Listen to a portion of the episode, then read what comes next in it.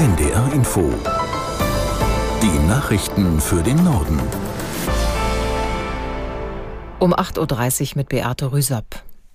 Israel will auch nach der jüngsten UN-Resolution an seinem Vorgehen im Gaza-Krieg festhalten. Der UN-Botschafter des Landes Erdan zeigte sich unzufrieden. Dass sich der Sicherheitsrat der Vereinten Nationen nur auf die Hilfsmaßnahmen für das Palästinensergebiet konzentriere, sei unnötig und von der Realität abgekoppelt. Aus der Nachrichtenredaktion Thomas Bücker. Erdogan betonte, Israel erlaube bereits die benötigten Hilfslieferungen. Die Vereinten Nationen hätten sich vielmehr auf die humanitäre Krise der Geiseln konzentrieren sollen. Auch die radikal-islamische Hamas kritisiert die UN-Resolution. Der Schritt sei unzureichend, hieß es in einer Erklärung unter Verweis auf die humanitäre Lage im Gazastreifen.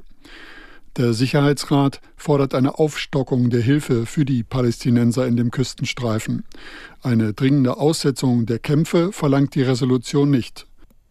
Die Bahn kämpft weiter mit Problemen, die Sturmtief Soltan verursacht hat. Und nach dem Sturm gestern werden nun in Teilen Deutschlands heftige Regenfälle und Schnee erwartet. Aus der Nachrichtenredaktion Irene Lottes. Die Behörden warnen für Niedersachsen, Hamburg, Sachsen-Anhalt und Bayern teilweise vor Hochwasser. Während im Süden und höheren Lagen mit Neuschnee gerechnet wird, erwartet der Deutsche Wetterdienst im Norden eher viel Regen.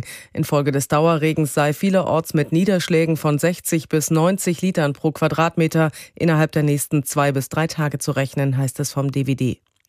Bahnreisende müssen sich auf volle Züge einstellen. Laut Bahn kommen zu dem ohnehin starken Weihnachtsverkehr nun noch die Reisenden, die ihre Anreise wegen des Sturms verschieben mussten.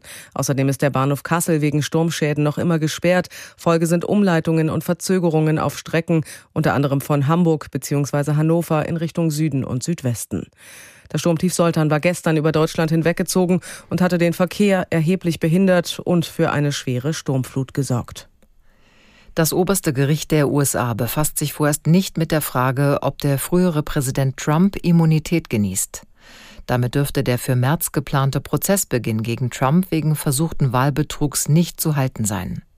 Aus Washington Ralf Borchardt. Es ist ein Etappensieg für Donald Trump im Gerichtsverfahren um versuchten Wahlbetrug und seine Rolle beim Sturm auf das Kapitol im Januar 2021.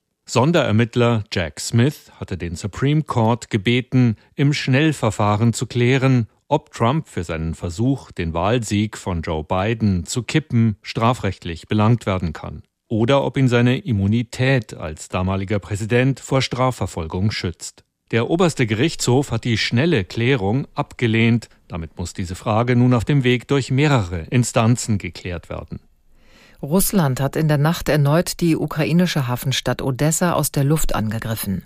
Die Luftraumüberwachung meldete den Anflug mehrerer Wellen von sogenannten Kamikaze-Drohnen über das Schwarze Meer. Die Bewohnung, Bewohner von Odessa wurden aufgefordert, Schutzräume aufzusuchen. Auch in anderen Teilen der Ukraine wurde Luftalarm ausgelöst. Die ukrainische Luftwaffe meldet unterdessen, sie habe in der Region Cherson im Süden des Landes drei russische Kampfjets abgeschossen. Russische Behörden äußerten sich zunächst nicht zu den angeblichen Verlusten. Der deutsche Russland-Botschafter Graf Lambsdorff sieht beim russischen Präsidenten Putin aktuell keine Anzeichen für Kompromissbereitschaft im Ukraine-Krieg.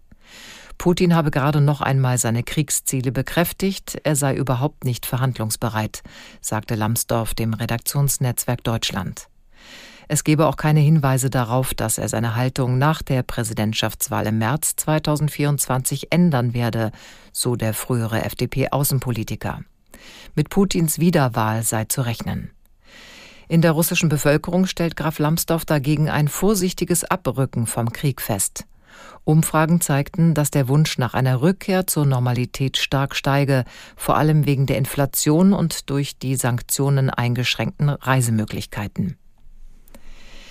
Die Schauspielerin Ingrid Steger ist gestorben. Sie wurde 76 Jahre alt. Steger schaffte 1973 durch ihre Rolle in der ARD-Serie Klim Bim den Durchbruch als Schauspielerin und wurde zur Kultfigur. Sie war auch im Theater und im Kino zu sehen. Die gebürtige Berlinerin litt bereits seit Jahren unter gesundheitlichen Problemen. Das waren die Nachrichten.